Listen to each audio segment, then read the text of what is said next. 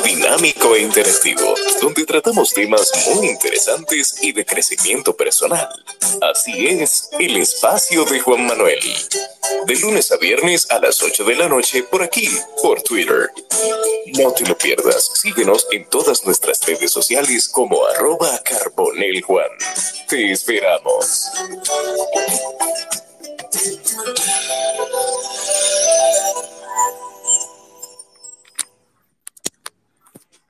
Buenas noches, bienvenidos a un espacio más del espacio de Juan Manuel Podcast en Twitter Spaces y en Spotify y todas las plataformas que ustedes consideren y les guste. Hoy con un tema muy interesante, evolución del merengue en República Dominicana con un invitado muy especial que ya se ha hecho costumbre y entiendo que seguiremos haciendo más espacios de diversos temas. Y él es el licenciado, ingeniero, perdón, ingeniero Héctor Antonio Brea Gil. Héctor, bienvenido, hermano. Muchas gracias, Juan Manuel. Y licenciado también, porque soy licenciado en psicología. Ah, perfecto. o sea, que no me equivoqué. También. Claro que sí, claro que sí. Son dos licenciaturas, una en ingeniería industrial y otra en psicología clínica. Pero gracias, Juan Manuel, por la invitación. Gracias por invitarme a tu programa, que me gusta tanto participar y me gusta tanto escuchar. Y, nada, vamos a hablar de merengue. Exactamente, exactamente. Cuando hablamos de, de la música que es patrimonio inmaterial de la humanidad, ya declarado por la UNESCO, yo quiero que hablemos de ese ritmo, que mucha gente piensa, Héctor, y quiero, quiero iniciar con eso, de que hay muchas personas que entienden de que el merengue murió.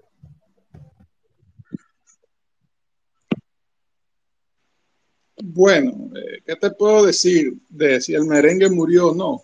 Eso lo vamos a ver mientras vayamos hablando y veamos el proceso por el que ha pasado el correctamente, Correctamente, Pero, yo quiero iniciar, cuando te digo que, eh, que mucha gente piensa que el merengue murió, porque ahora lo que ha surgido como música, que ese es otro tema de debate, eh, se dice que eso ha ocupado todas las emisoras, las plataformas eh, de música y de streaming y todo eso, pero ya eso, es, como dije, es otro tema. Pero yo quiero iniciar con la primera pregunta que te quiero hacer, Héctor.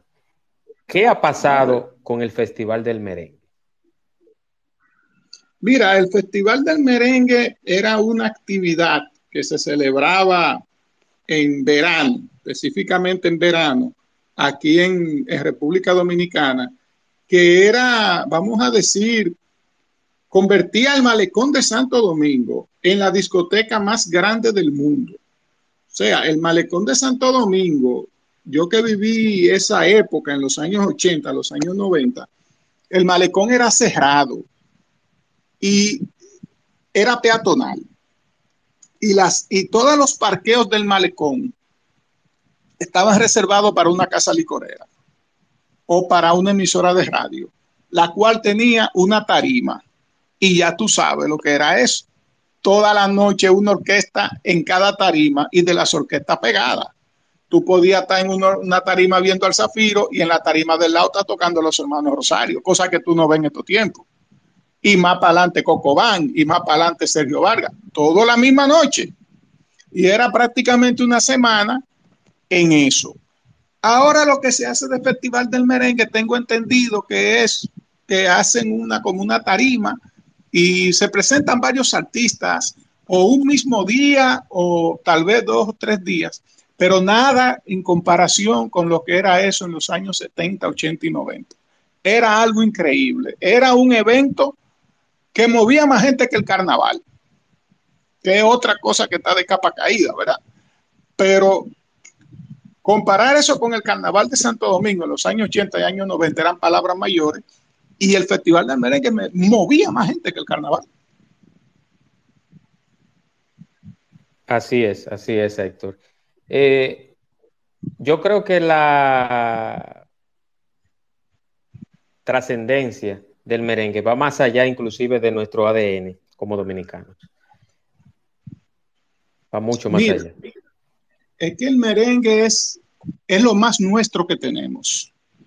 Porque tenemos un territorio en el cual nacimos, en el cual nos formamos como nación, Pero el merengue es nuestro sello de identidad. Ruby Pérez, el merenguero Ruby Pérez dice que el merengue es el ADN de los dominicanos, el ADN de la patria. Y definitivamente dicen que, perdón, cada país tiene un ritmo que lo identifica, tiene una música que lo identifica. Los dominicanos tenemos el merengue. Eso es correcto, eso es correcto. Héctor, eh, una segunda pregunta que te quiero hacer, y para los de recién integración, y un saludo para Michael, Michael Reynoso, que está por acá, un saludo. Estábamos juntos hace poco aquí. Eh, yo quiero hacerte la segunda pregunta. Hay intérpretes que han cantado éxitos, pero no pudieron trascender como solistas. O sea, hay, es una pregunta. Hay intérpretes que han cantado éxitos, pero no pudieron trascender como solistas. Sí, muchísimos.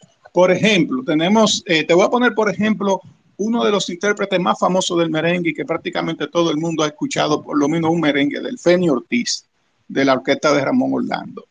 Feni Ortiz, sin duda alguna, es uno de los principales intérpretes de merengue de todos los tiempos. Ahora, Feni Ortiz, que yo sepa, nunca ha intentado lanzarse solo. Sin embargo, Feni Ortiz es, nunca, intentado, nunca lo he visto intentarse lanzar, intentado lanzarse solo, pero es una, una gran voz del merengue. Tenemos a Gaby Arias también, que aunque ha intentado tal vez salir solo, eh, como que no ha tenido como, esa, como ese apoyo que necesita. También hay muchísimos artistas, eh, Gaby Arias, el mismo Feni Ortiz que acabo de mencionar, eh, Johnny Reyes, por decir algunos, ¿verdad? Que fueron voces principales de orquestas muy importantes y sin embargo no pudieron, Omar de Morisi también, de los hijos de Puerto Rico, no pudieron hacer una carrera como solistas, pero sus éxitos están ahí y van a estar para siempre. Exacto, exacto. Eh, yo creo que eso ha sido por, la transición del merengue de la década de los 80 hacia los 90, que ahí cambió mucho, pero eso más adelante lo vamos a, a tratar, amigo Héctor. Entonces, tengo otra pregunta para ti aquí en mis notas. Para ti, ¿cuáles han sido los mejores orquestadores? Cuando hablamos de orquestadores, hablamos de gente que le pone música al merengue. Y ahí hay muchos orquestadores buenos. Nosotros a través de la historia hemos tenido orquestadores de la talla de Luis Alberti, de Papa Molina, de Rafael Solano, de Félix del Rosario. Pero mira, cuando se habla de orquestador del merengue, definitivamente hay que sacarle su comida aparte a Ramón Orlando, a Manuel Tejada. Hay un orquestador muy bueno, Juli Heredia, Israel Casado, sin duda alguna. Yo creo, yo creo que Israel Casado es de lo que, de lo en los últimos años ha estado más de moda. Israel Casado, Julia Heredia. Eh, hay muchos, hay muchos. Sonio Valles en, esa época de oro de Wilfrido Vargas, Andrés de Jesús con la Orquesta Liberación, que le hizo también algunos arreglos a, Alex Bueno. Y, y, hay muchos, muchos orquestadores muy buenos, pero sin duda alguna, Juan Luis Guerra, no podemos dejar fuera a Juan Luis Guerra nunca en la vida. Eh, Sandy Jorge, hay muchos pero sin duda alguna, Johnny Fernández, cuando se habla de orquestador, siempre el primero que la gente va a tener en, los labios va a ser Ramón Orlando. Así es, así es. Hay muchos, hay muchos. Otra pregunta que tengo para acá, amigo Héctor, y repetimos, hablamos de la evolución del merengue en República Dominicana y tendremos unas, unos comentarios al final de ustedes, así que vayan preparando su pregunta para hacerla. ¿Cuáles han sido los merengues, Héctor, que más han trascendido a nivel internacional? Mira, hay, definitivamente que el, papá del merengue a nivel internacional, sin duda alguna, que Wilfrido Vargas. Y a Wilfrido Vargas tenemos que colocarle dos merengues tocados por él, cantados por él, grabados con él, que, que definitivamente marcaron toda una época. El africano, mejor conocido como Mami, que será lo que quiere el negro. Eso en los años 80 fue un boom a nivel de todo el continente latinoamericano. Eh, también Wilfrido Vargas, El Valle del Perrito, que en una época en la cual Wilfrido Vargas como que estaba medio flojo, en los años 90 el Valle del Perrito lo disparó. Lo disparó al punto tal que ganó en Premios Lo Nuestro, en ese tiempo se llamaba Premios Lo Nuestro Univisión Billboard. O sea, lo que hoy es premio Billboard y premio Los Nuestros están separados, en un momento eran el mismo premio. Wilfrido Vargas ganó eh, agrupación tropical y canción tropical del año. Que recuerdo yo como ahora que ese premio se lo entregó Chayán. Y antes de Chayán abrir el sobre, dijo, cuando dijeron canción del año tropical salsa, que era que decían, antes de Chayán abrir el sobre, dijo el Valle del Perrito, porque todo el mundo sabía que no podía haber otro. El Venao de Ramón Orlando, que eso fue ya, ese, ese se metió en el bolsillo a todo lo merengue a nivel internacional suavemente del Elvis Crespo. El venado, el venado, yo quiero hacer un paréntesis ahí, Héctor. El venado, yo creo que es el merengue que más ha matado gente en este país. Bueno, pero, pero el venado de Ramón Orlando fue un éxito y sobre todo en México. En México esa canción es un himno. Había una época en la cual en las bodas mexicanas ponían a la pareja a bailar el venado. Eh, suavemente de Elvis Crespo también fue un merengue que se pegó muchísimo a nivel internacional, pero esos fueron merengues que impactaron mucho, pero específicamente el africano de Wilfrido Vargas, en la época que ese merengue salió, que no teníamos todo este apoyo de, de las redes y los medios de comunicación que tenemos ahora, ni había esa globalización, ni esa eh, conexión de mercados como ocurrió en los años 90, hacer de ese merengue un éxito fue de verdad, eh, eh, tiene un mérito enorme definitivamente el africano, el merengue que, que, traza la pauta en ese sentido. Así es, así es. Y eh, compadre Pedro Juan, perdón, ah, compadre Pedro Juan es el himno del merengue del maestro Luis Alberti. Luis Alberti, Luis Alberti era amigo de mi familia, era amigo de mi papá, amigo de mi mamá. Y mi papá me comentó un día, yo no llegué a conocer al maestro Luis Alberti. Cuando Luis Alberti murió, yo estaba muy niño, yo estaba un bebé. Pero mi papá me contó que Luis Alberti un día lo visitó y le, y le dijo, quiero sentarme contigo para mostrarte algo. Y le enseñó un dólar. Le dijo, tú, este dólar es una comisión por un disco mío que se vendió en África. Oye eso. El maestro Luis Alberti, que Luis Alberti escribió un libro sobre la tambora, sobre cómo toca, sobre tocar tambora. Y Luis Alberti le dijo a mi padre una vez que el instrumento más difícil de tocar que él había conocido era la tambora. Y estamos hablando del hombre que creó el merengue que se toca ahora, el que le puso instrumentación al merengue. Así es, así es. Que para los que no lo saben, Luis Alberti es abuelo de Irving Alberti. Así mismo, el abuelo de Irving Alberti. Abuelo de Irving Alberti. Entonces, Héctor, tengo otra pregunta para acá en mis notas. Eh, si hablamos de merengue, en la historia del merengue de República Dominicana no podemos dejar la parte femenina, que mucha, mucho o poco tiene una parte, valga la redundancia, de la historia del merengue en la década 70, 80 y 90. Entre esas mujeres en el merengue, ¿cuál es tu favorita, Mira, cuando se habla de, de merengueras, la pionera es Belki Concepción. Aunque muchas mujeres antes de Belki Concepción grabaron merengue, porque Cassandra Damirón grabó merengue, Elenita Santos grabó merengues, las cantantes dominicanas, habían cantantes desde antes del, del boom del merengue de los 80, pero con las agrupaciones femeninas, la pionera es Belki Concepción. Belkis Concepción eh, tenía su orquesta femenina apoyada por Wilfrido Vargas, de ahí salieron las chicas del CAN, Belki Concepción después se divide, Belki Concepción está por un lado, las chicas del CAN con Miriam Cruz a la cabeza están por el otro, y, pero no podemos dejar a Mili Quesada, Mili, Jocelyn y los vecinos. Lo que pasa es que eh, tenemos que dividir la participación femenina del merengue en solistas de la categoría de Mili Quesada, la reina del merengue, indiscutiblemente, y las que las agrupaciones que eran solamente de mujeres definitivamente Mili Quesada, no, eso, eso no hay que hablarlo, Miriam Cruz, indiscutible, Elenita Santos también, Doña La Soberana, Casandra Damirón, pero también miren, aquí tenemos intérpretes de merengue como Verónica Medina, que en paz descanse, que cantaba un merengue muy famoso llamado La Vecina, que lo cantaba con Belki Concepción. Tenemos también a, creo que Carolina Rodríguez, que se llama, creo que es así que se llama, una que, hizo famoso un disco que se llama ¿Quién no le dan que no cojan? Que se convirtió, que se convirtió en una frase, ya es una frase dominicana. Ay, a quién no le dan que no coja. Que esa joven, tengo para decirte que esa joven es cristiana, ya una señora, es cristiana, y ella decidió convertirse al Evangelio en el mejor momento de su carrera. Y ella dice que no se arrepiente de haberlo hecho.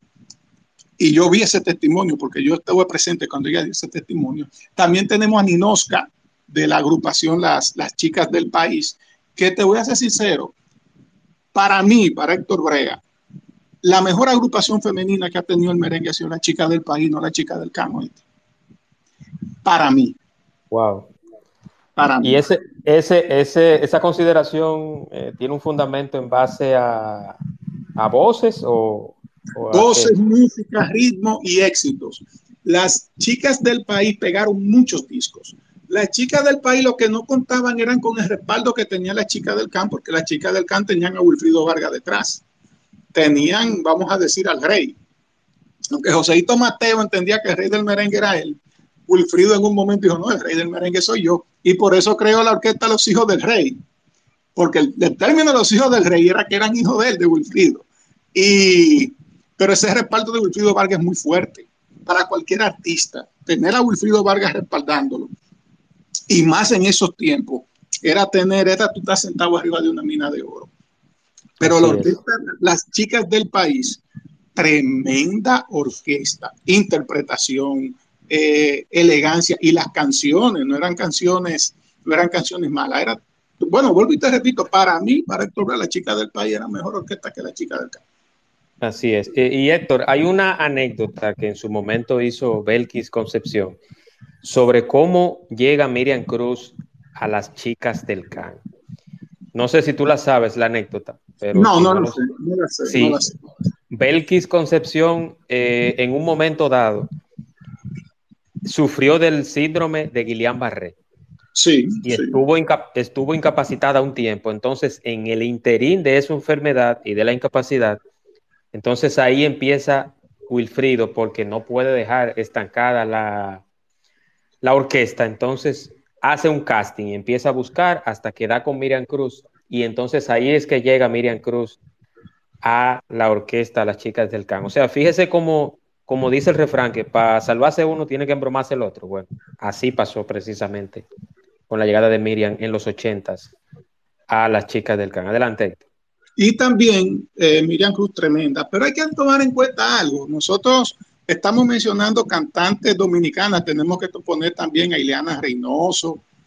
Eh, bueno, mira, definitivamente que la, que la, que la calidad de, de, la, de las voces de merengue eh, dominicana, muchísimas, pero miren, pero Olga Tañón, señores. A, a, Olga Tañón hay que ponerle, no su comida aparte, a Olga Tañón hay que hacerle un programa nada más a ella, porque Olga Tañón, esa joven merenguera puertorriqueña, con el merengue, oiga, tocando merengue, tiene el récord de la artista de música tropical más premiada de la historia, más que Gloria Estefan y más que Celia Cruz. Con el merengue. Con eso les digo todo. Sí. Que esas son palabras mayores. Cuando yo digo que tiene el récord de más Grammy, de más premios Billboard, de más premios los nuestros, fue con el merengue que ella lo hizo. Fue con el merengue y ya Olga Tañón ya es otra fragancia. Ya eso es Grande Liga, Salón de la Fama, eso es ya otra dimensión.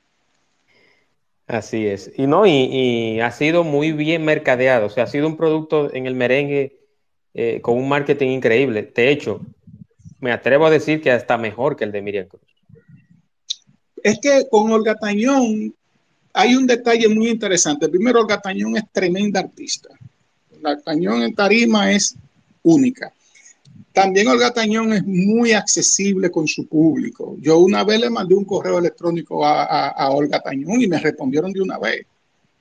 Y, y Olga Tañón es accesible con el público, es agradable, nunca, nunca se, ha, nunca se ha creído la reina del merengue, nunca se ha creído la reina del merengue, aunque en una ocasión aquí le quisieron hacer un boicot y una campaña en su contra. Nunca se ha creído la reina del merengue. Siempre, siempre se ha sentido, siempre ha sido accesible y siempre ha hablado bien de los dominicanos. Y es una persona que lo principal para tu triunfar es la humildad. Y Olga Tañón siempre demostró humildad, simpatía.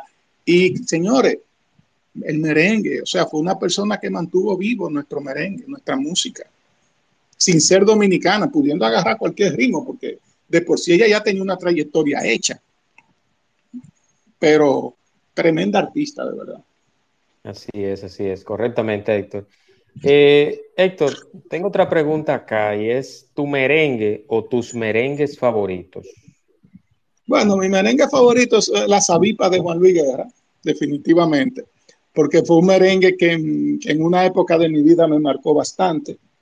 Eh, cuando me inicié en la vida cristiana, la Sabipa de Juan Luis Guerra era, era el merengue que me mantenía el ánimo arriba. Y de verdad, para mí, definitivamente mi merengue favorito. Hay muchos merengues muy buenos, de verdad que hay, se han hecho tantas grabaciones que uno no, no sabría cuál elegir. Algunos merengues ni siquiera son famosos. Hay merengues, por ejemplo, que a mí me gustan, que no son famosos. Yo te pudiera decir, para que la gente lo apunte por ahí, lo anote por ahí, lo escuche cuando pueda, que para mí uno de los mejores merengues eh, en, en, cuanto a su letra, su música, su ritmo, es un merengue que se llama Media Luna de Jordano, cantante venezolano llamado Jordano.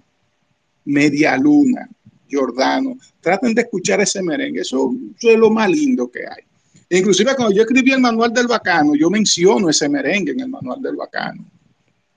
Media Luna. También me gusta, por ejemplo, el merengue Por eso, del grupo Triada, es un merengue muy bueno, lo encuentro muy bien. Eh, fracaso de Amor de Zafra Negra. También te podría mencionar eh, Concierto de Aranjuez, un instrumental en merengue, creo que fue, que es obra del maestro Andrés de Jesús cuando estaba con Fernando Villalona, Concierto de Aranjuez. Es un instrumental de merengue muy famosa. Ella y él de los Kenton tienen muy buen ritmo. Y hay muchos, de verdad, hay muchos. Pero yo me quedo con la Sabipa de Juan Luis Guerra de verdad que sí. Excelente, excelente. Entonces, vamos, vamos a. Aquí yo, yo he, encontrado el concierto de Aranjuez de Fernando Villalona. No sé si es el mismo. Es el mismo, es el mismo. Sí, vamos a ver. No sé si, si las personas quieren escuchar un poquito del merengue. ¿Qué te parece esto? Si lo ponemos. Ponle un pedacito para después yo darte como una especie de, como de, para yo hablarte un poco del merengue desde sus inicios hasta, hasta, el día de hoy, para darle como un, como un cameo rápido. Sí, sí, correcto. Para que la Vamos pueda ir viendo los cambios. Dale. Vamos a ponerle un poquito del concierto de Aranjuez en merengue. Sí, sí, la gente lo va a identificar.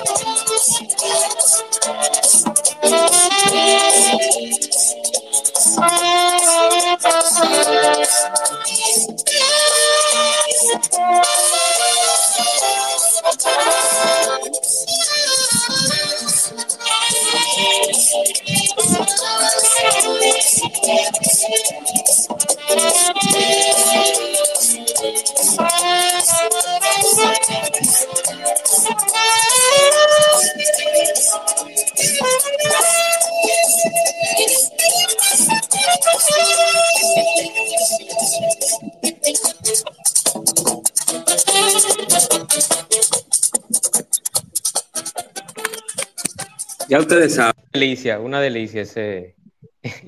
Ese, es un merengue increíble. Sí, sí. El maestro Andrés de Jesús, si no me equivoco. Que el maestro Andrés de Jesús tocaba saxofón con Fernando Villalón. En ese momento estaba en Julie Pie, que tocaba el piano, Manuel Que murió, que murió, Julie, Pie murió hace poco. Sí, murió, murió Julie Pie. Eh, Manuel Laguira tocaba la guira, Alex Bueno era el corista, estaban en la orquesta de Fernando Villalona, se fueron de la orquesta de Fernando Villalona y formaron la orquesta Liberación. Ahí está un merengue buenísimo que se llama Tengo Miedo. Después, ah, en la orquesta de Andrés de Jesús, entra uno, para mí, una de las mejores voces que ha tenido el merengue, que es eh, Ray Polanco, y graba, eh, graba algunas canciones con Andrés de Jesús. Pero el maestro Andrés, Andrés de Jesús, que hizo tantos éxitos, después tengo entendido que se mudó a Estados Unidos y como que se apartó de la música. Pero a principios de los 80, hablar de Andrés de Jesús era hablar del principal arreglista del merengue de este país. Mira, vamos a hablar como, de, como del merengue de sus inicios. Mira, se le atribuye a Juan Bautista Alfonseca, estamos hablando del siglo XIX, los años 1800, ser la primera persona que compuso e hizo un merengue.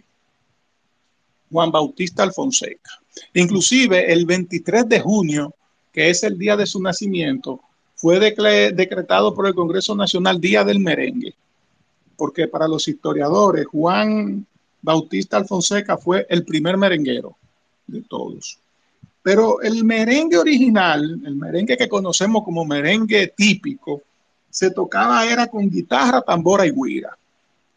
Luego entra el acordeón, el acordeón que venía de Alemania, y se cambia, se, se, unen la guitarra y el acordeón, pero después se saca la guitarra y se deja el acordeón.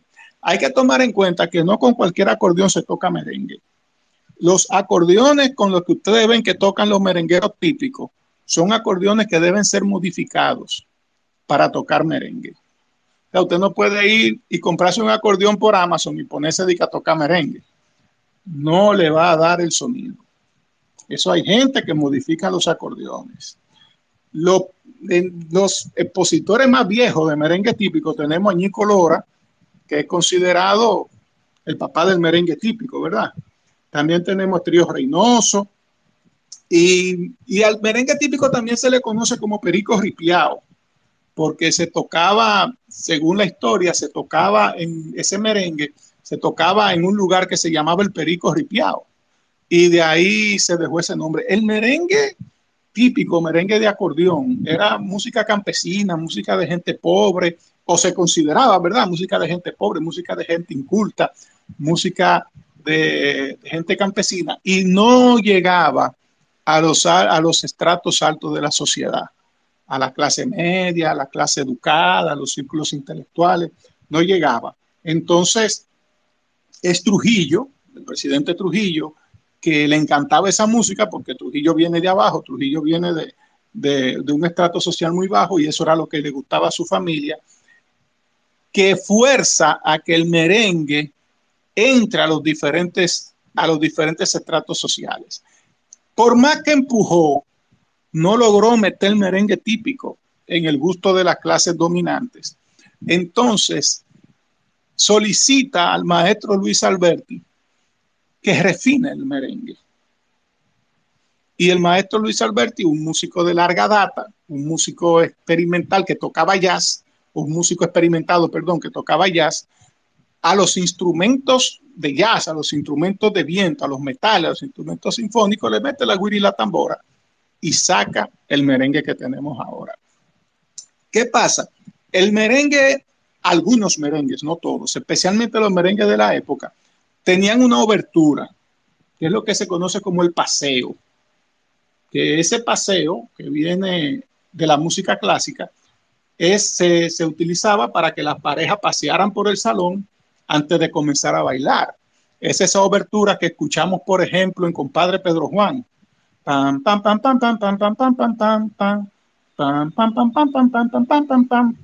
Esa obertura de compadre Pedro Juan, eso es una, eso es, eso es bellísimo, eso es clásico. Yo escuché una vez que el verdadero creador de esa obertura fue un músico maeño llamado Emilio Arte, no de la obertura de compadre Pedro Juan, sino de los paseos en el merengue. El que, el que, el que ideó los paseos para el merengue fue Emilio Arte. Mi papá conoció a don Emilio Arte en Mao porque mi familia es maeña. Luis Alberti era de La Vega, pero hizo vida en Mao. Ahí fue que mi familia lo conoció. Y mi papá y mi mamá eran de Mao. Mi papá conoció a don Emilio Arte. Mi papá me dijo que una vez él vio a don Emilio Arte con una guitarra acústica haciendo un arreglo de saxofón para un merengue. Una cosa increíble. Con una guitarra acústica haciendo un arreglo de saxofón para un merengue. Una cosa que nada maestro lo puede hacer. Bueno, pues Trujillo logra, vamos a decir, con la ayuda de músicos experimentados, darle otra, otro toque al merengue.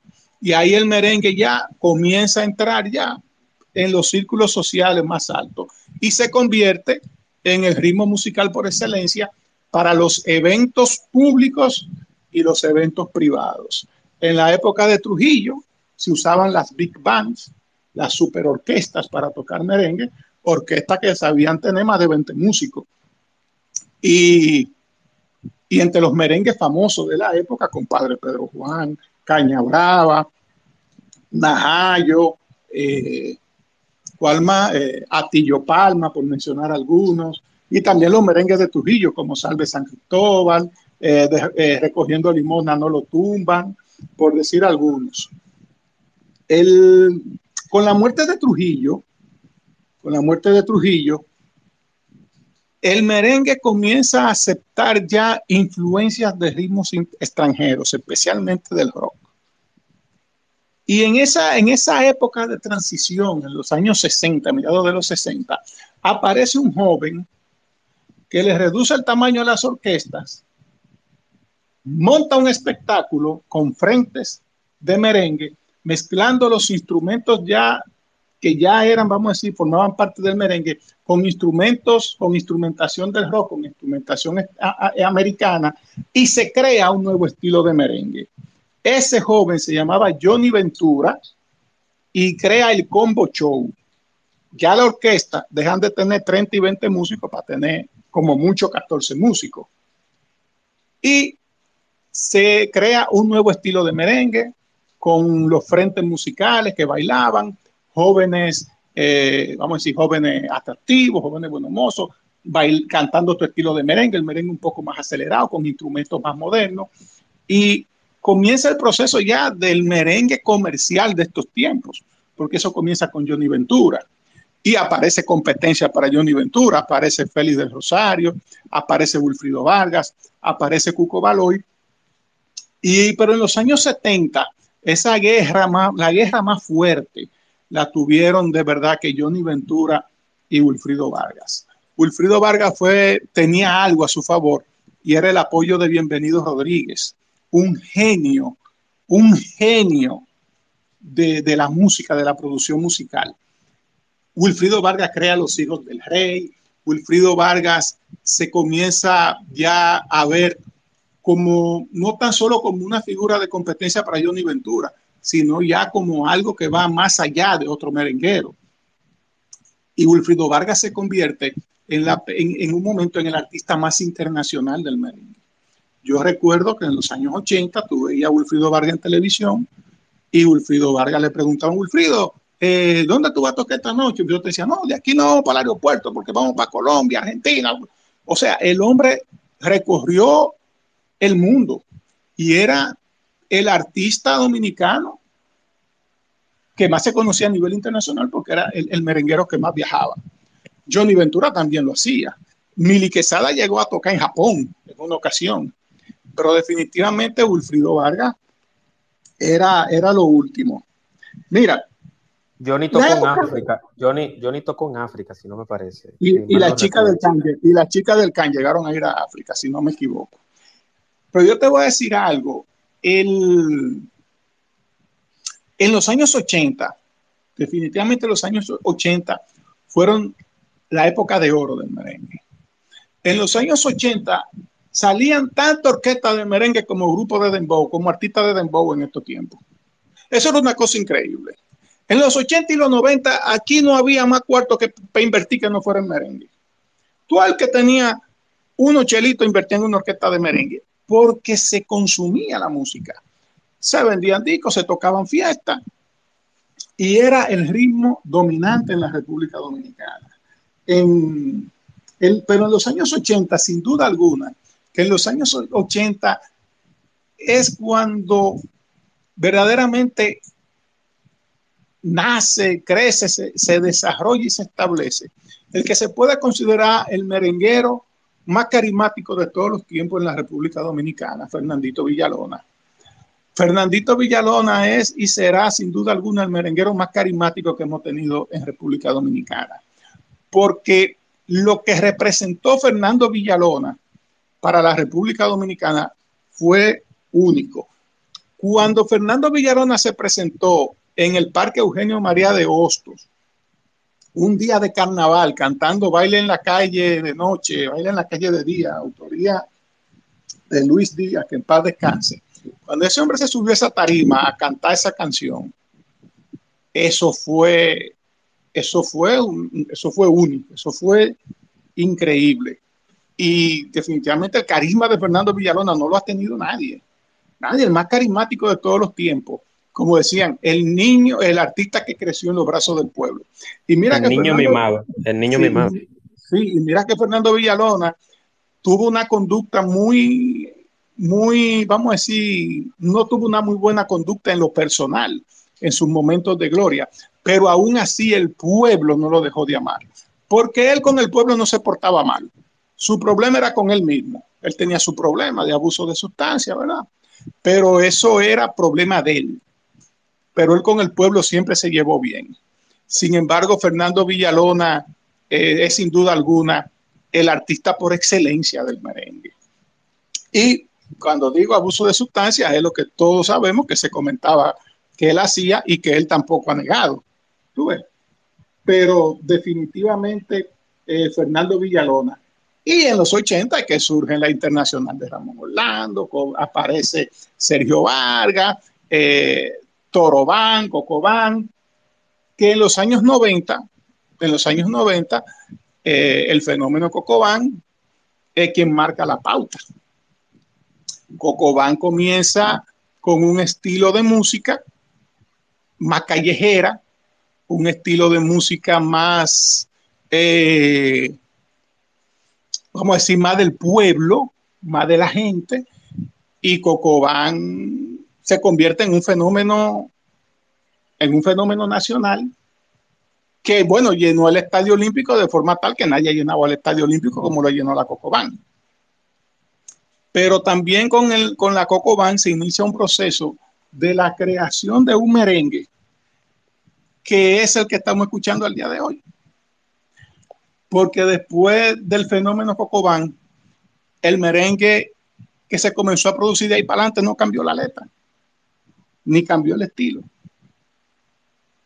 Entonces, ese merengue que llamamos merengue de calle, que es el merengue que se escucha en estos tiempos, que es el merengue que encontramos eh, en la radio, en la discoteca y lo que, y lo que venden ahora mismo muchas orquestas, de por sí las más populares y las más pegadas, es ese estilo de merengue que, que nos trajo Cocobán.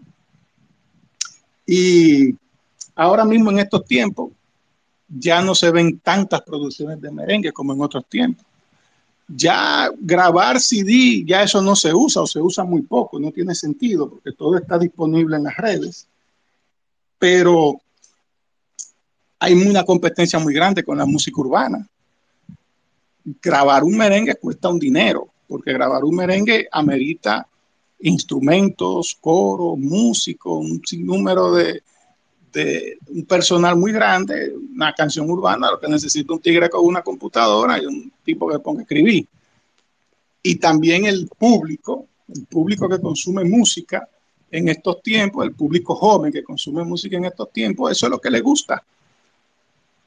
Fíjate que los que cantan merengue, merengue, eh, merengue de los 80, de los 80 y de los 90 están tocando muchísimas fiestas. Porque es que la calidad se impone y eso ha dejado como cierta nostalgia en el, en el gusto de las personas que les gusta el merengue. Entonces tú te encuentras con un Bonnie Cepeda, que por sí, de por sí fue el primer merenguero nominado a un premio Grammy, fue Bonnie Cepeda. Tú te encuentras con un Bonnie Cepeda, tú te encuentras con los Kenton, tú te encuentras con tuerto merenguero, que eran famosos en los 80 y en los 90, tocando fiesta otra vez. Te encuentras con el conjunto Quiqueya, te encuentras con José Esteban, te encuentras con, con Miriam Cruz y te encuentras con todos esos, con todos esos artistas de, de, de, de los 80, de los 90, grabando y tocando muchísimas fiestas y asistiendo jóvenes a las fiestas de ellos también, porque es que la calidad se permanece y la calidad se impone.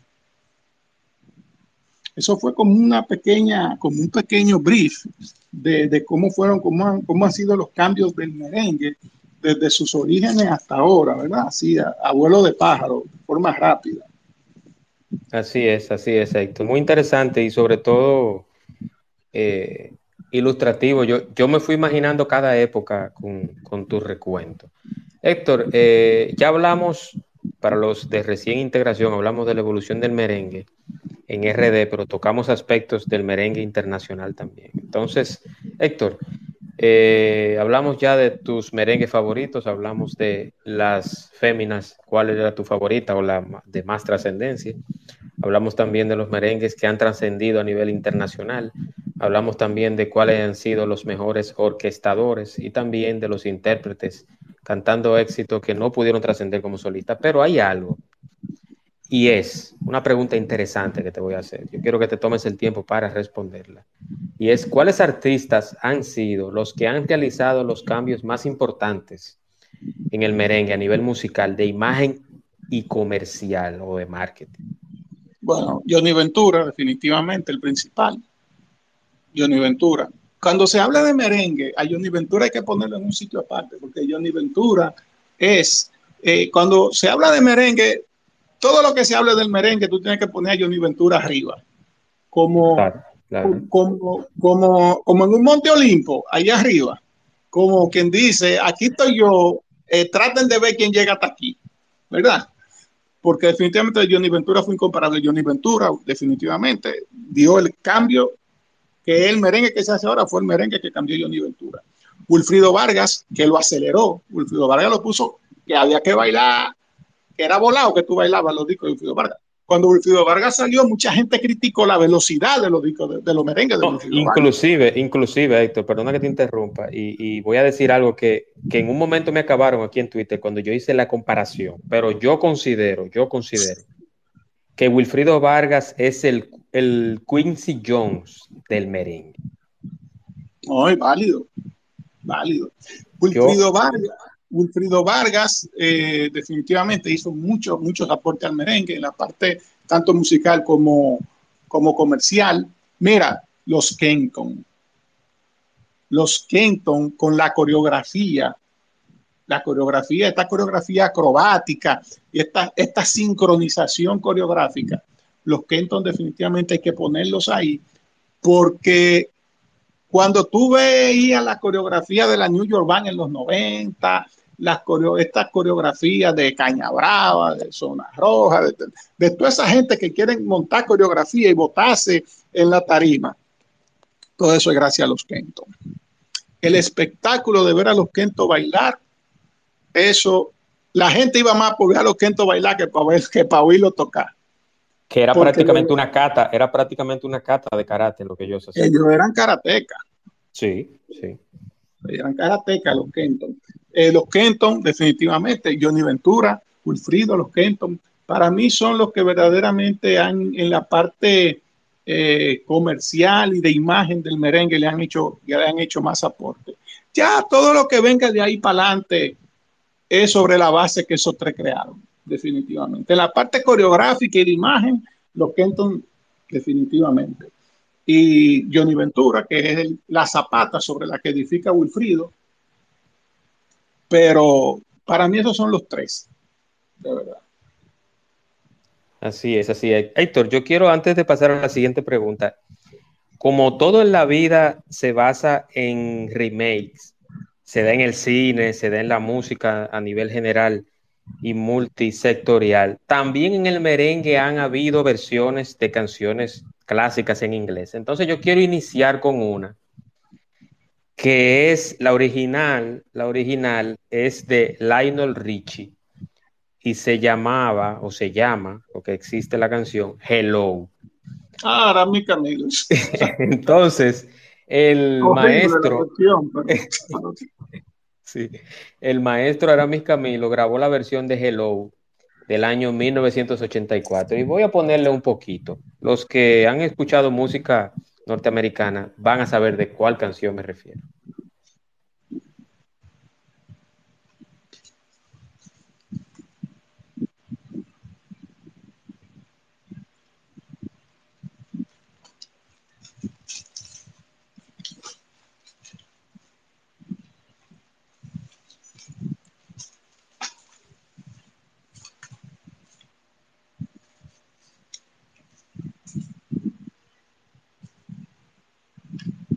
Vamos a escuchar, a ver.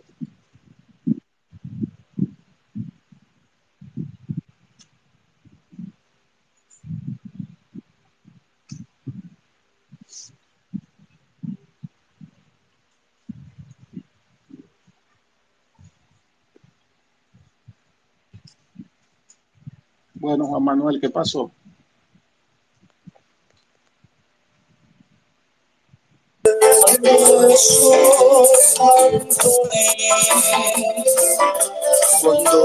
Cuando despacio pasas frente a mí,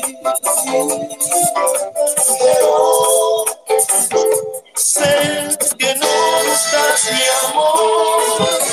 Te quisiera poder brindar con mis manos.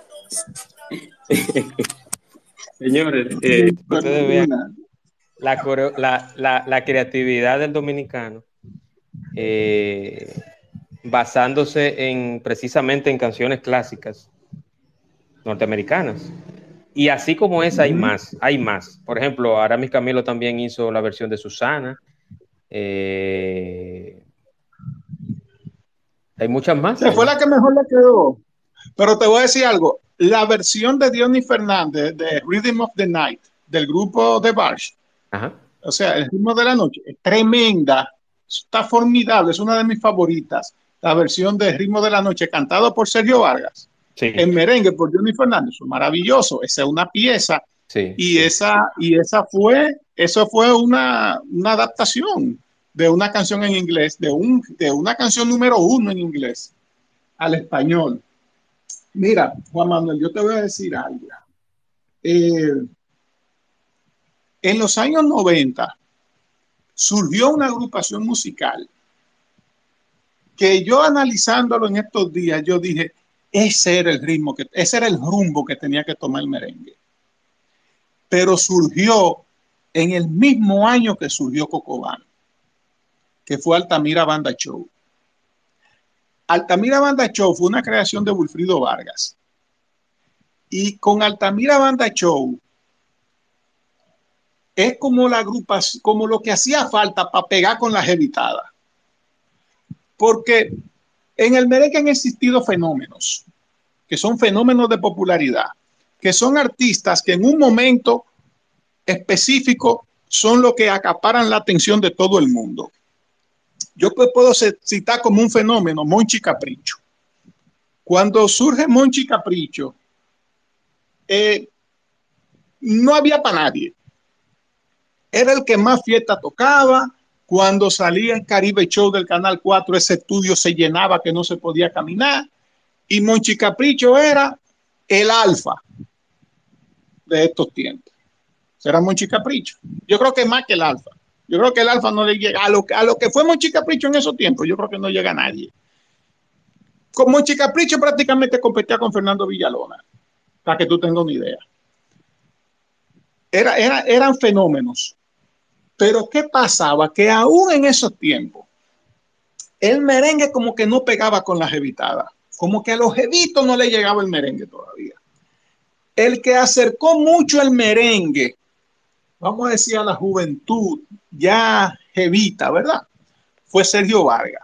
Cuando Sergio Vargas sale con los hijos del rey, Sergio Vargas sale de lo que de Dion y, y a encabezar los hijos del rey la jevitada comienza a seguir a Sergio. Y te lo digo por experiencia propia, por una razón. Mi papá era muy amigo de Sergio Vargas. Mi papá iba prácticamente a toda la fiesta de Sergio Vargas. Y mi papá me lo decía, que ahí iba gente de caché, como decimos los dominicanos, ¿verdad? Gente de la high a la fiesta de Sergio Vargas. Juventud, básicamente. Porque lo que, lo que hizo a Sergio Vargas ser amigo de mi papá, don Antonio Brea, Sergio Vargas sabe quién era, fue el hecho de que mi papá iba a la fiesta de Sergio Vargas, siendo mi papá una persona ya adulta mayor, porque le encantaba la música de Sergio y no se perdió una fiesta de Sergio y a Sergio, siendo un artista que, le que, que era atractivo para la juventud, ver a mi papá, un señor de, de esa edad, en todas sus fiestas, le llamó la atención. Y hicieron una buena, una bonita amistad. Mi papá siempre distinguió a Sergio Vargas. Pero cuando surge Altamira Banda Show, con un estilo tan, un estilo rockero de merengue. Hasta la forma de vestir cambió. Estos muchachos aparecieron con chaqueta de jean, con tenis, con gorras, vestidos como rockeros, vestidos como raperos, eh, cosas que tú no veías en un frente de una orquesta de merengue. Los frentes siempre trataron de ser como muy formales, como chamarra, de, chamarra de cueros y botas. Chamarra de cuero. Eh, Eduardo, que era el director de la orquesta, el guitarrista, como con un gabán tipo Pedro Navaja y un sombrero de vaquero. Eh, parecía a Will Smith en Wild Wild West. Era una cosa que rompió con los esquemas, pero también el ritmo de Altamira Banda Show. Este merengue mezclado con rock. Altamira Banda Show tenía dos guitarras eléctricas. Era, era, era un rock y era un merengue muy bien hecho. O sea, Altamira Banda Show le prohibieron un disco que fue Quítame la mano, porque en aquella tiempo todo era plebe. Todo era plebe en aquellos tiempos. Antes prohibían los discos que no decían nada, por no decir nada te lo prohibían. Entonces, eh, pero atrás viene, atrás del, siguiéndole los pasos al Altamira Banda Show, viene un artista que caramba, yo creo como que la República Dominicana debiera algún día, como, como, debiera como pedirle perdón a él. Como el Congreso debiera como hacer una carta pidiéndole perdón por lo mal que lo trató. Porque ese muchacho hizo un merengue que si lo hubieran apoyado, mira, no existiera Omega. Roy Tabaré. Y muy adelantado para su época también. No, no, lo de Roy Tabaré no tenía mamacita. Cuando tú escuchas esa primera producción de Roy Tabaré, se siente. Tú dices, no, no, no, espérate, esto es otra cosa. Yo compré ese CD de Roy Tabaré, que lo encontré en una tienda de disco, arrumbado, lo encontré y lo compré. Y yo hice una fiesta cuando yo lo conseguí, porque yo hacía tiempo que lo quería. Y Roy Tabaré, y el clan del, Roy Tabaré y el clan de la furia. El clan de la furia. Tú y yo trabajábamos juntos cuando yo lo compré. Y, y yo fui allá donde yo trabajábamos, en la ferretería, y yo dije, compré, conseguí el primer CD del clan de la furia. Eso es lo que me dijeron a mí. Yo supongo que te lo regalaron ese tollo. Digo yo, ¿qué? Porque se, porque se llegó a creer que lo que él hacía era un disparate. Y era por la forma de él por, por la forma tan original de él ser.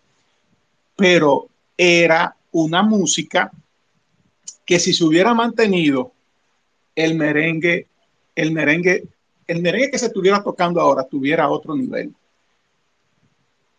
El, el, lo que yo, en mi opinión personal, no soy músico, no soy músico, ni, y nunca he tenido un combo. Siempre he sido simplemente una persona que escuchaba mucho merengue.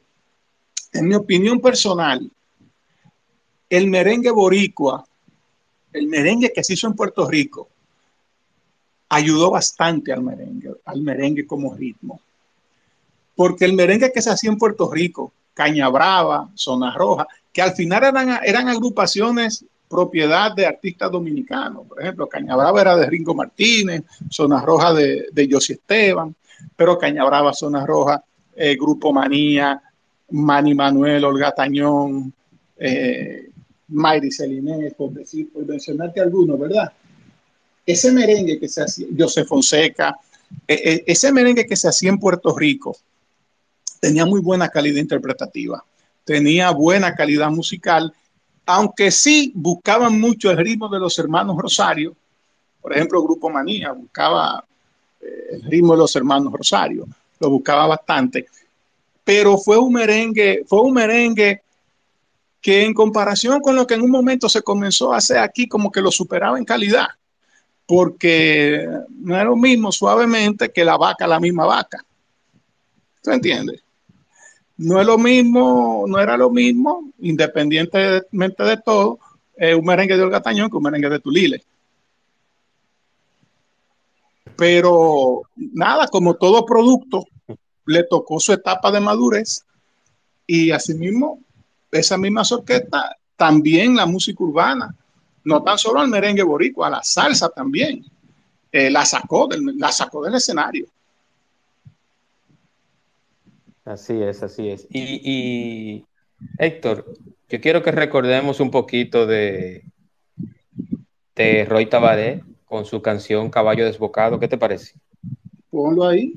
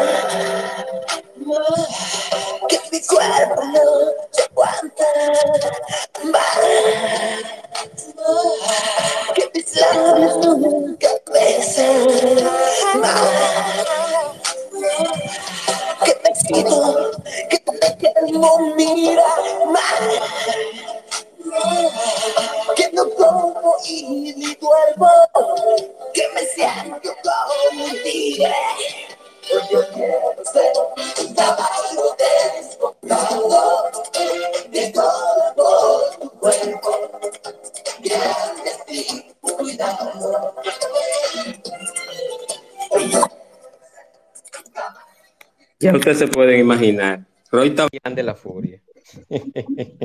en esos tiempos. Mira, Juan Manuel, yo quiero también, no puedo dejar de, to de tocar. Per perdona, este para, para, concluir, para concluir con Roy Tabaré, Roy Tabaré tuvo una canción muy controversial, muy controversial, Héctor, que se llamó eh, Panty, eh, Panty y Brasier, exacto. Brasier, sí. sí. Sí, va a ser una loqueras. porque, porque ese hombre tenía, en esa primera producción de él, eso era una producción para ganarse un premio grande. Mira, eh, hay, hay, que tomar en cuenta también que el merengue tiene himnos, o sea, le decimos himnos, himnos a canciones como que son emblemáticas de una época. Por ejemplo, tenemos Baile en la calle de noche, Baile en la calle de día, es el himno del carnaval. Miren, mientras aquí se haga carnaval, esa va a ser la canción que lo va a representar.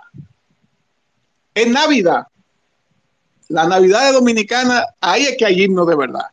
Ahí está Volvió Juanita, que ese, ese va a ser hasta cuando los extraterrestres si existen, no conquisten, hasta ahí van a tener que bailar Volvió Juanita, porque ese es el himno de la Navidad. También está eh, Jocosidades del conjunto Quiqueya, que el merengue de Tabín, como le dicen. La de Tabín, el de Oye, Tabín. Tabín, no sea mentiroso. Uva, yo, yo le puse, yo le puse el del el hablador. Exactamente. Eh, la tuya navideña del conjunto Quiqueya también. Pero hay un artista, un artista muy bueno, yo, yo lo considero un tremendo merenguero, que tiene un himno en carnaval y un himno en Navidad. Este se llama Marcos Caminero, de San Pedro de Macorís. Marcos Caminero tiene Guerembé, que es un himno del carnaval junto con Baile en la calle, y Navidad Criolla, que en las Navidades lo tocan muchísimo, porque Navidad Criolla de Marcos Caminero el que dice y que ya es fácil hablar de Navidad en un país que cuando llega la luz la gente aplaude. Y que dice, no tengo cuarto para comprar y está muy cara la libre lechón. Es el merengue del que no tiene un chel en Navidad. Pero ese merengue Navidad Criolla que fue un exitazo, pero un éxito en su momento, y ahora mismo en todas las navidades lo ponen, fue resultado de un merengue que a él le prohibieron, porque lo consideraban plebe, y él le hizo un cambio de letra y sacó un éxito. Existen lo que se llaman los himnos, como ya te, te expliqué, merengue que como que marcan una época. Mira, el merengue también ha tenido tragedias y momentos tristes en la historia del merengue.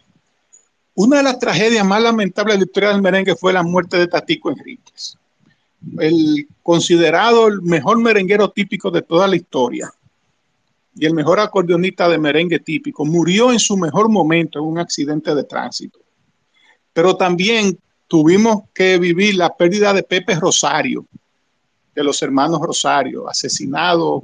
Eh, caramba, eh, con la muerte de Pepe Rosario se combinan tantas cosas como lo es su muerte joven y por qué murió, por la deficiencia del sistema de salud que tenía la República Dominicana en esos tiempos. En estos tiempos Pepe no se hubiera muerto, en estos tiempos Pepe se hubiera salvado. Tenemos también eh, la muerte de Tony Sebal, que de la muerte de Tony Sebal se habla mucho, porque todo el mundo habla de la muerte de Tony Sebal. A Tony Sebal lo mataron en el hospital de las Fuerzas Armadas. Tony Sebal murió baleado en el hospital de las Fuerzas Armadas. Usted quiere, usted lo duda, vaya al hospital y pregunte. Ya. Él murió baleado en el, área de emergencia del hospital de las Fuerzas Armadas. Murió Tony Sebal. El accidente en el que murieron cinco de los músicos de la orquesta de Joche Hernández. Eso fue una tragedia. Mira Juan Vázquez, que le decían el galeno, eh, que murió instalando un aire acondicionado en Nueva York, cayó de una altura de un edificio. Joseph, de Joseph y la banda Swing, que fue asesinado en Nueva York. Catarey, el tamborero, que en una gira que hizo Juan Luis Guerra y 440 y Sergio Vargas por Venezuela, sufrieron un accidente de tránsito y, murió Catarey. Y la muerte de William Castillo, de la orquesta Zafra Negra, que cuando Zafra Negra estaba en su mejor momento, eh, William Castillo, uno de sus vocalistas principales, fue asesinado tratando de defender a una mujer que era abusada por un hombre. El, él tratando de defender a la mujer que estaba siendo abusada por un hombre, el hombre mató a William Castillo. Y yo digo que con la muerte de William hasta ahí llegó Zafra Negra, porque más nunca volvió a hacer lo mismo. También eh, algunos artistas que también se murieron por enfermedades, como Jorge Hernández, Aneudi del, del conjunto Quiqueya, eh, por mencionar algunos, porque se pueden quedar más, pero por mencionar algunos que de, lo que la gente más. Mira, Benizadel, la muerte de Benizadel, que fue hace unos, no hace tantos años. Muy triste. Fue, una cosa increíble, o sea. Cherito, eh, eh, Cherito, Cherito. Cherito, la muerte de Cherito fue sorpresiva, pero la de Benizadel, como que la gente como que la estaba esperando. Y, y, dolió bastante la muerte de Benizadel. Y y hemos vivido de todo. En el merengue hemos visto y hemos vivido de todo. Y también muchos artistas internacionales como Celia Cruz, Willy Colón, Cristian Castro, Giordano, como te mencioné hace un momento, grabaron merengue. Rafael en su momento, hay una, hay una grabación por ahí que la pueden buscar en YouTube. Perdona que te interrumpa, Héctor. Pero Rafael de España el, niño de Linares, como le dicen en su natal España. Rafael en una ocasión en Venezuela grabó El Africano con Wilfrido Vargas y eso fue un espectáculo. Escuchar a Rafael de España cantando ese icónico merengue, eso fue genial. El africano, hasta en los paquitos de Condorito lo cantaban, para que tú tengas una idea. Hasta en los paquitos de Condorito cantaron el africano. Y, hay muchos, muchos artistas que cantan, mira, Francis Santana, eh, Alberto Beltrán con el negrito del Batey, eh, Francis Santana con Soñar, el Torito Héctor Acosta, los hermanos Rosario, Eddie Herrera, Sergio Vargas, Ruby Pérez. Nosotros tenemos eh, muy buenos artistas, muy buenas voces, muy buenos intérpretes. Tenemos un gran ritmo, Quinito Méndez, que también ha, tratado de fusionar el merengue con otros ritmos dominicanos específicamente. Eh, tener, mira, aquí hay mucho material. El merengue forma parte de la cultura, de la antropología, de la sociología, de la vida de la República Dominicana y es un patrimonio cultural, algo que no podemos negar. Orgullosamente, orgullosamente patrimonio cultural de la humanidad. O sea, y, y, quien tiene, y quien tiene que preservarlo es el Estado. El Estado tiene que hacer todo lo que sea posible para mantener el merengue. Tenemos jóvenes como Alajazá, eh, Manicruz, eh, creo que hay uno que se llama Gabriel, si no me equivoco, que están tratando de como de mantener el merengue están como navegando contra la corriente ante un mercado que, que prácticamente no está en merengue, sino que está en música urbana. Y, pero en el Cibao, en el Cibao mantiene su liderazgo el merengue típico. O sea, el merengue típico en el Cibao, eso es lo que a la gente le gusta. Por ejemplo, ahí en Santiago, que esos merengueros típicos eh, tienen vida. Nosotros hemos tenido gente que se ha preocupado por, por conservar merengue típico, como Fefita la Grande, eh, Giovanni Polanco, El Prodigio, Banda Real, Crispy, todos esos artistas que mantienen el legado de algunos merengueros como Tatico Enrique, el Seguito de Nagua, el Seguito de Jacagua, Agapito Pascual, Francisco Ulloa, por mencionar, por eh, José el Calvo y su artillería pesada, por mencionar algunos, porque al merengue lo que nunca le ha faltado ha sido talento. Así es, y que, y que el merengue típico la gente lo vincula a tierra adentro, pero el merengue típico se ha modernizado, así como también se ha modernizado el merengue y ha incluido otros mecanismos tecnológicos y, electrónicos en, la música. Pero ha habido, ha habido mucha internacionalización también del merengue, porque por ejemplo ahí está Urbanda, que Urbanda, por si no lo conocen, eh, fue quien grabó la canción de Pablo Alborán, quien eh, en merengue típico y le quedó muy bien. Y Urbanda tiene muy buena acogida en Estados Unidos. Héctor, yo tengo, una, yo tengo dos últimas preguntas y, y, estas van enfocadas precisamente al merengue de la actualidad. Y, y, yo quiero, no sin dejarle mérito al merengue antiguo, al merengue de salón, al merengue de los años dorados de los 70, 80 y mediados de los 90, no muy bajito. Y es eh, eh, la siguiente pregunta, Héctor. ¿Tenemos algún fenómeno en el merengue en la actualidad? Bueno, yo no diría que hay algún fenómeno en el merengue en la actualidad, porque el merengue de por sí no está en su mejor momento. Lo que sí tenemos es un artista famoso, un artista que tiene mucha demanda, que sin duda alguna no se puede negar que es Omega. Tiene una demanda muy importante porque el tipo de música que Omega graba eh, tiene un público. Y es ese merengue que le dicen merengue de calle, pero que yo le llamaría mejor merengue urbano, porque el tipo, título merengue de calle yo lo encuentro como un término como despectivo, porque lo quieren, que como, es como un término como para degradarlo. Entonces, porque de la calle somos todos, en la calle, en, la sociedad que nos desenvolvemos. Yo diría que Omega ahora mismo sigue siendo el más famoso, independientemente de todas las situaciones en lo, eh, que en lo personal se ha visto. Y aunque hay, como te digo, hay jóvenes que tocan merengue, Alajazá, Manny Cruz, que están haciendo su trabajo, pero un fenómeno ahora mismo a un nivel de un Monchi Capricho, de un Sergio Vargas y los hijos del rey, de, de un Ale Bueno cuando salió, de un, de un Johnny Ventura, de un Juan Luis Guerra en los 90, no, ahora mismo no lo tenemos, de verdad que no. De un Sandy Papo, por ponerte un ejemplo, porque hay que hablar del Merenhouse el Merenhouse también fue una versión de merengue que tuvo una pegada grandísima a nivel nacional e internacional con los ilegales y con Sandy Papo y con Proyecto 1. Y, ese, y, señores, aquí hay un artista que le dicen la Universidad del Merengue. Yo sí Esteban, yo sí Esteban. Yo digo que yo sí Esteban es el único artista dominicano que te graba un disparate y un merengue romántico y te lo coloca los dos en el primer lugar porque yo no me imagino a Juan Luis Guerra grabando Se me murió mi canario, pero sí me imagino a José Esteban grabándote la bilirrubina.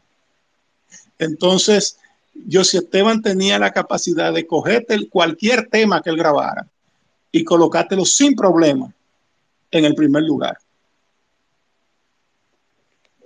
Así es, así es. Y, y Johnny, y Josie Esteban, perdón.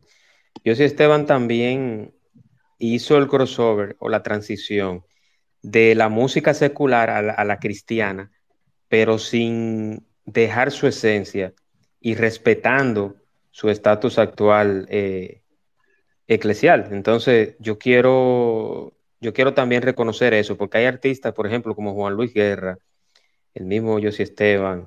Eh, eh, no me he mencionado a uno que tiene también su, su sitial en el merengue, aunque yo digo que ha sido o muy subestimado o que no, o que salió en la época equivocada, y es José Virgilio Peña Suazo, No, José Virgilio Peña Suazo es un maestro, José Virgilio Peña Suazo es un clásico. Peñasuazo definitivamente uno de los grandes del merengue. Eh, Peñasuazo muy orientado hacia el merengue urbano, frente al, estilo Cocobán.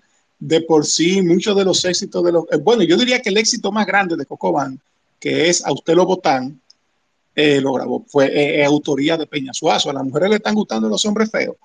Eso es de Peñasuazo. Y Peñasuazo es tremendo artista, tremendo músico y un hombre un hombre que ha tenido un comportamiento muy limpio, se ha manejado muy bien, que eso es muy importante. O sea, tú nunca has oído de que un chisme, una queja de Peñasuazo. Se ha manejado muy bien. Yo considero que Peñasuazo eh, ha ganado inclusive hasta su premio Casandra y todo. Muy, muy buen artista.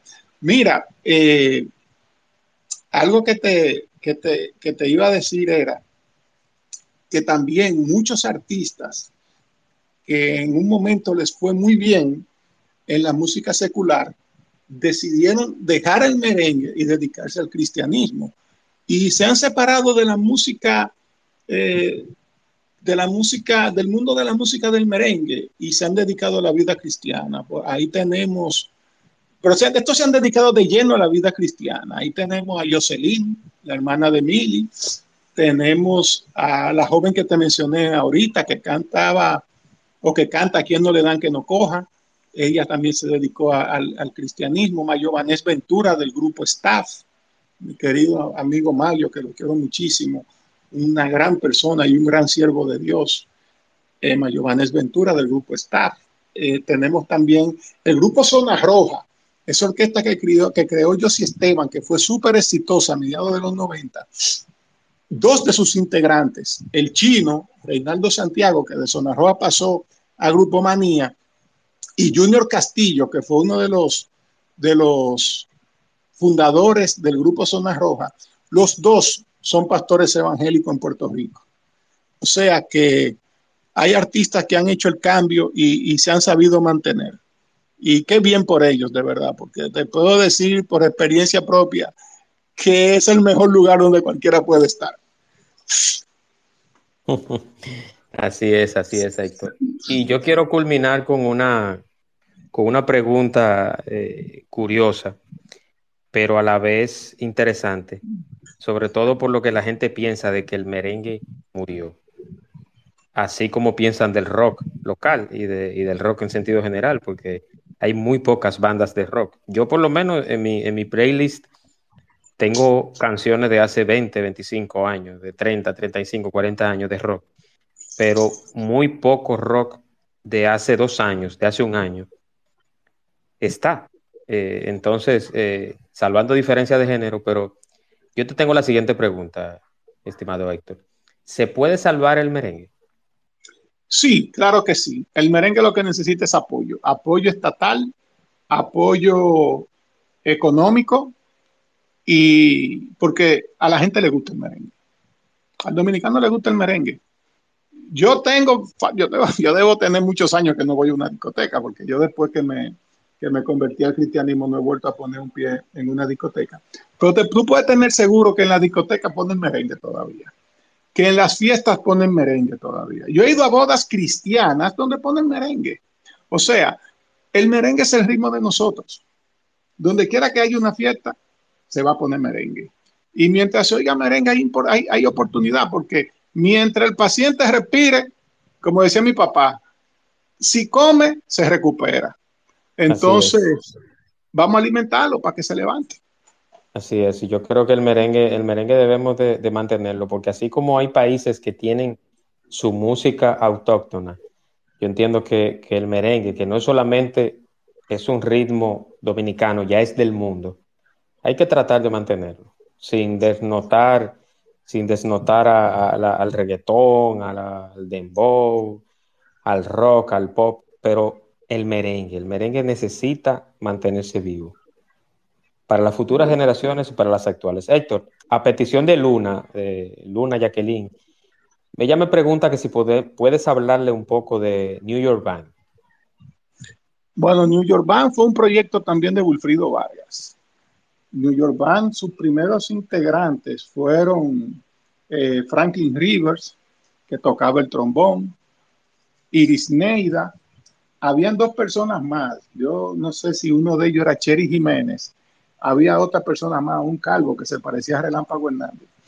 Yo sé que una persona que grabó con New York Band, pero que no llegó a debutar con New York Band, fue Magda Lake, si no me equivoco, que era, que fue la voz femenina de, con la que se grabaron algunos temas de New York Band, eh, con la voz de Franklin River y Magda Lake, si no me equivoco. Pero la que sí fue la primera, vamos a decir, cantante que el público identificó como miembro de New York Band fue Iris Neida.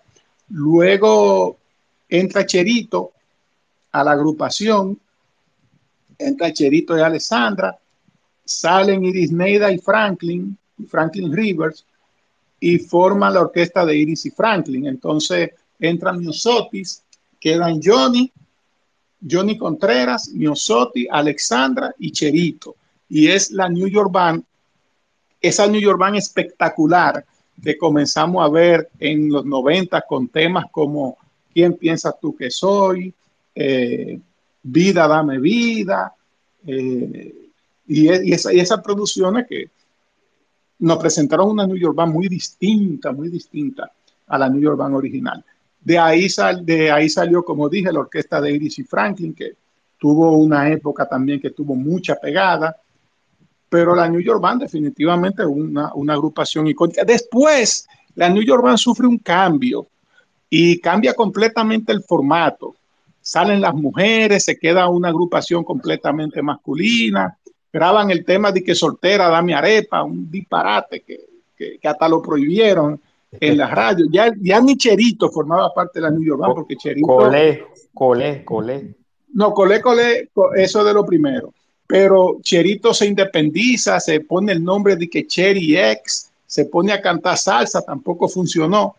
Y después lo intentó como solista y hubo que reagrupar la New York Band, porque al final de cuentas eh, es un emblema de la música dominicana. Así es, así es, Héctor. Eh, yo entiendo que, que, es muy interesante la, la, la, trayectoria de New York Band y, y al morir Cherito, yo recuerdo que en una ocasión dijo Iris Neida que con Cherito se iba por lo menos el 80 el 90% de New York Band y yo creo que sí que es así. Claro que sí. Claro que sí, que con, sí. Cherito, con Cherito la, la, orquesta tuvo un repunte increíble. Con Iris Neida la orquesta estuvo muy bien, con Iris Neida ellos grabaron temas temas bellísimos y temas que se hicieron muy famosos. Pero con el nuevo relanzamiento, la nueva imagen más juvenil, ese frente juvenil que le pusieron y el tema Dancing Mood, que fue el himno del programa de Domingo Bautista toda la vida, eh, New York, New York Band definitivamente, definitivamente una orquesta que forma parte del Parnaso musical dominicano, definitivamente, claro que sí. Si hay un salón de la fama para el merengue, hay que poner a New York Band. Eso es correcto, eso es correcto, hermano Héctor. Y agradecerte, ya estamos en la fase final de, de este espacio. Y quiero recordarles que este espacio llega gracias a Express Wash. Express Wash aquí en Punta Cana, en la avenida Barceló, justo al lado de tu repuesto Montilla. Express Wash, lavado 100% ecológico para cuidar y proteger nuestro medio ambiente. Y el único planeta que tenemos hasta que descifren el enigma de los objetos voladores no identificados de la vida inteligente en el sistema solar. Héctor, muy agradecido, hermano. Unas palabras finales. Bueno, nada, eh, gracias a ti por la invitación, gracias a las personas que participaron, gracias a todos. Eh, te quería también hacer mención, que no podíamos dejar de hacer mención, de que ese merengue de calle como le llamamos ahora, que, que se oye mucho aquí, aunque no es más que una continuación del modelo creado por Coco Ban, que el modelo de Coco Ban era un merengue más cómico que, que, vamos a decir, más cómico que barrial, pero ya el merengue propiamente de calle como tal, eh, tiene su origen en Nueva York, con orquestas como Oro Sólido, eh, la banda Heavy, la banda Soberbia, Julián Oro Duro, y definitivamente aquí quien lo capitalizó y le ha sacado más beneficios que todo el mundo ha sido, ha sido Omega. Pero lo que es Tulile, Mala Fe, esa gente, banda loca, esa gente lo que buscaban era el estilo de Coco Van, que en un momento hasta Ramón Orlando cuando grabó el merengue La Fea, no tuvo más salida que ponerse en la onda de Coco Gracias, Juan Manuel, de verdad. Gracias a todos. Siempre, siempre, Héctor. Muchísimas gracias. Y les recuerdo que el próximo jueves tendremos un espacio estelar y especial con eh, mi amiga y ahora comunicadora del programa Política, Ju Sanz. Ju Sanz estará en el espacio de Juan Manuel el jueves y hablaremos de identidad digital y cómo salir airoso de una ola en redes sociales a raíz de un tema que pasó con ella hace unos años. Jueves 8 de la noche en el espacio de Juan Manuel, Ju Sanz. Y nada, Héctor, muy agradecido. Y gracias, Juan Manuel, de verdad. Siempre a su orden y nada, señores, descansen y gracias por la sintonía. Un abrazo, cuídense mucho. Bye, bye.